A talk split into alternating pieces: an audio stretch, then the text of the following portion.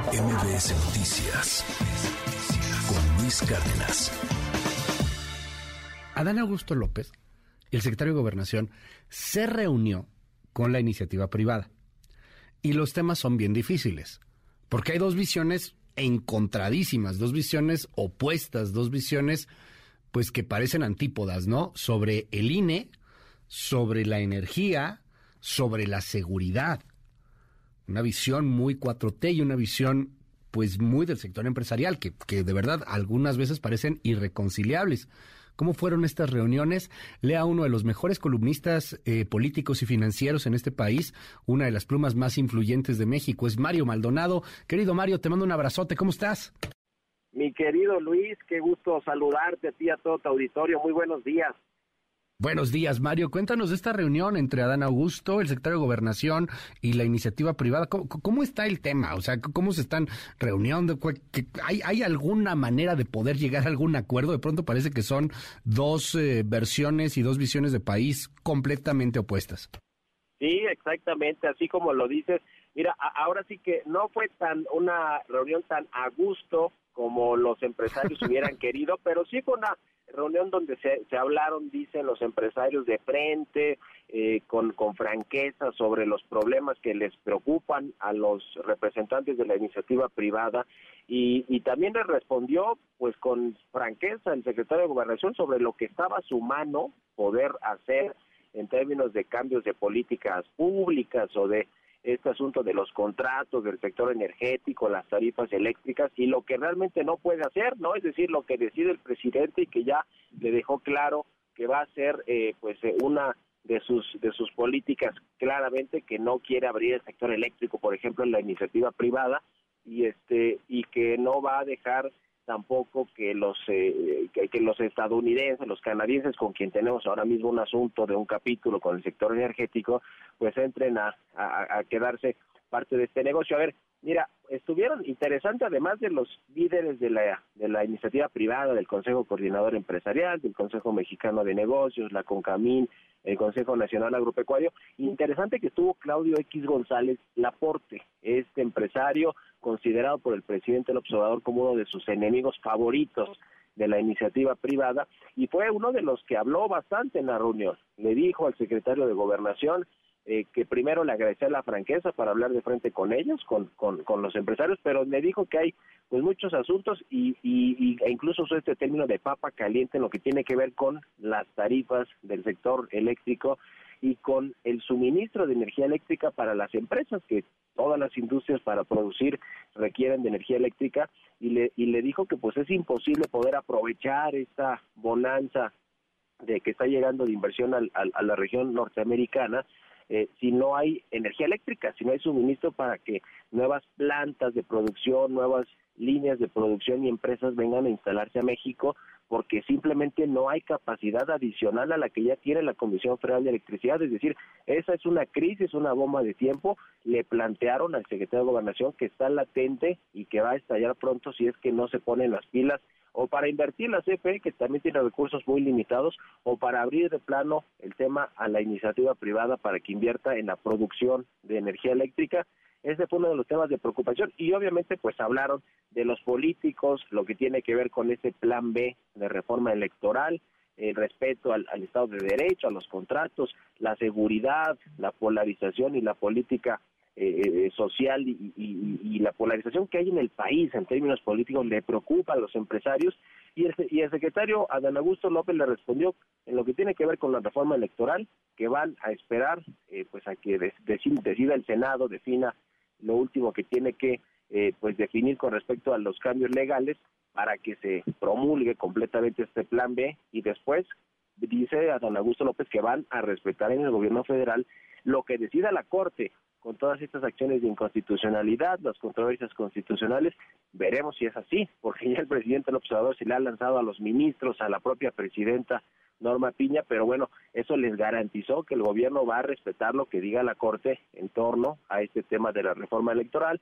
Eh, reconoció, fíjate, interesante, que efectivamente en el país hay un problema de seguridad, o sea que los empresarios sí están sufriendo y se ha disparado la extorsión, el cobro de piso, el, eh, digamos, la inseguridad en las carreteras, que fue parte de este acuerdo que hicieron en el gobierno y los empresarios, eh, eh, este famoso PASIC para contener la inflación, parte de ese acuerdo incluyó una mayor vigilancia y seguridad en las carreteras, que es, pues, eh, digamos, el impuesto adicional que pagan todos los, los empresarios y los transportistas porque, pues, le roban un día sí y otro también sus mercancías o los extorsionan, en fin. reconoció el secretario de Gobernación que sí hay un problema de seguridad en el país y de violencia y se comprometió a revisar ese tema, revisar el tema eléctrico, eh, eh, el asunto, le decía, de la pues de la del, encono, la polarización que hay en el país en términos políticos y sociales, que mira, en buena medida también está usado por el propio eh, secretario de Gobernación y no se diga el presidente el observador en esta batalla frontal contra el INE, pero pues mira, terminó diciendo que a México le va a ir bien, le tiene que ir bien, y uno de estos grandes hombres de negocios que estuvieron en esta reunión del viernes en el Club de Industriales, Luis, pues le dijo abiertamente, usted puede ser el nuestro, nuestro próximo presidente, así que le agradecemos que haya venido a platicar con nosotros, así que no sé si, si fue en, en un sentido de que les gustaría que fuera Dan Augusto o no, pero pues así sucedieron las cosas. Y con lo que termino en mi columna, por cierto, hablando de otra de las corcholatas que por cierto está hoy en el fuego por todo el asunto del metro y de este enfrentamiento con Sandra Cuevas y demás, es la jefa de gobierno, Claudia Sheinbaum, que se reunió la semana pasada en privado, a puertas cerradas, con el ingeniero Carlos Slim y con otros empresarios del sector de telecomunicaciones y hablaron ahí de temas económicos, de atracción de inversiones, pero también está, digamos, con su agenda económica, su agenda con empresarios, Claudia Sheinbaum Liz.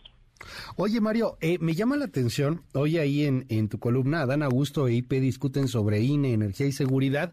Échele un ojo, vale mucho la pena. Está en, en la web del Universal o en el impreso también ahí en el, en el Universal, porque no sé, el, el tema de, hay, hay muchas críticas de, de un sector eh, empresarial, de, de, un sector de empresarios, particularmente de, de, pequeñas y medianas empresas, a lo mejor grandes, pero no tan gigantescas, que dicen, oye, los empresarios hemos sido muy eh, silenciosos frente a algunas cosas, nos hemos callado mucho. Está el caso de Claudio X González, que evidentemente hace, hace ahí ruido, este, bueno, la familia, eh, eh, pero, pero bueno, hay, hay quien sí lo señala como, como que han sido más bien a veces hasta tapete, digo, ¿para qué mencionar lo que tú y yo sabemos de, de cómo las mismas cámaras empresariales han recibido críticas severas de la actuación que han tenido para con el gobierno? ¿Se sintió algo así, aunque fuera no, no en el discurso de frente, sino al menos en el tras bambalinas,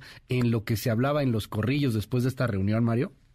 Pues mira, yo, te diría, Luis, que el presidente del Consejo Coordinador Empresarial, Francisco Cervantes, lo sabemos, es cercano al presidente López Obrador, se juntan, eh, él, le llama para preguntarle cosas que tienen que ver con, con, con, el sector empresarial o con la economía, es decir, si hay una relación cercana y de alguna manera pues ha propiciado que también la relación con su, su mano derecha del presidente que es Adán Augusto López pues sea cercana, es decir, esta reunión que convocaron los empresarios pues fue atendida por el secretario de Gobernación y como decía, se habló, digamos, de, francamente de los temas importantes que le preocupa al sector empresarial. Ahora, eh, habrá quien diga que eh, de pronto el sector empresarial, las cúpulas que son estas del Consejo Coordinador, del, Consejo Mexicano de Negocios, que la CONCAMIN, que por cierto esos tres van a cambiar de presidente en este primer trimestre del año, tendrán un relevo en su presidencia, eh, el Consejo Coordinador no, sí la CONCAMIN, el Consejo Mexicano de Negocios, eh, van, a, van a cambiar también la Asociación de Bancos de México. Eh, de pronto podría parecer que están demasiado cercanos al gobierno y que, y que entonces están más suavecitos porque pues igual les, les dicen que sí van a atender sus demandas, pero terminan no atendiéndolas y dándoles a tole con el dedo, como se dice coloquialmente. O sea, hay quien sí piensa eso, sin duda alguna, en la iniciativa privada. En, en, en el Consejo Coordinador Empresarial lo que dice Francisco Cervantes es que mejor llevar buena relación con el presidente y con el gobierno y tratar de construir y de buscar consensos para sacar los temas prioritarios para el gobierno eh, perdón, para la, iniciativa privada y que también le convengan al gobierno y no enfrentarse. Pero sí, mira, sí hay estas dos visiones sin duda alguna de las empresas que no les está yendo bien y que, y que de pronto sienten que tampoco tienen representación en estos líderes de la iniciativa privada porque no ponen la pierna dura y le van y le reclaman al presidente o al secretario de, de a la secretaria de energía no que es uno de los temas más importantes y, y candentes ahora mismo en la discusión de, de, la política económica eh, o al propio titular de la Comisión Federal de Electricidad, eh, que, son demasiado condescendientes. Sí hay esta visión, pero pues la que tiene la mayoría de los presidentes de estos organismos empresariales y que, y que platicamos muy seguido con ellos es que pues no vale la pena pelear sino mejor buscar construir una agenda en común y que y que, que los empresarios pues puedan salir beneficiados en lo que puedan salir beneficiados. Es decir no yo, yo creo que sí no hay garantía de que lo que vayan a acordar con el secretario de Gobernación, pues lo va a cumplir, por ejemplo, el presidente de la República, o en una mañanera, pues no va a echar abajo lo que se acordó. Eso yo creo que lo tienen muy muy presente y lo saben los empresarios, Luis. Oye, dices que hay renovación de liderazgos de cámaras, ¿no? ¿Canacintra qué otras? Viene la renovación en, en la en la Concamín, que al parecer se va a reelegir José Abugabre, el actual presidente de la de, esta de esta organización. Viene también la, Asociación de Bancos de México, eh, va, va a salir Daniel Becker, ahora en la en la en la convención bancaria de, Acapulco. Eh, es, su última convención. Y también viene el relevo del Consejo Mexicano de Negocios. En estos tres organismos hay, hay relevos, es decir, ya no estará Antonio del Valle al frente del Consejo Mexicano ah, de Negocios. El que sí se mantiene es Francisco Cervantes todavía. Me parece que le queda un año. Sí, creo que sí, todavía un año. Y también Coparmex, ¿no? Este, también ahí y también a José Medina Mora. Queda otro año. Correcto. No, pero interesante porque habrá que ver cómo se van moviendo eh, pues estas cuestiones en, en Canacintra, en Concamín, en la Asociación de Bancos de México y también en el Consejo Mexicano de Negocios, que son eh, pues algunas de las cámaras o agrupaciones más importantes del empresariado, del patronato mexicano. Mil gracias, querido Mario Maldonado, una de las plumas financieras más influyentes en este país y eh, políticas. Te mando un gran abrazo y te seguimos ahí en tu red.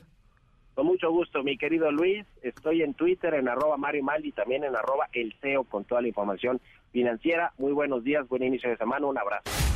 MBS Noticias Cárdenas.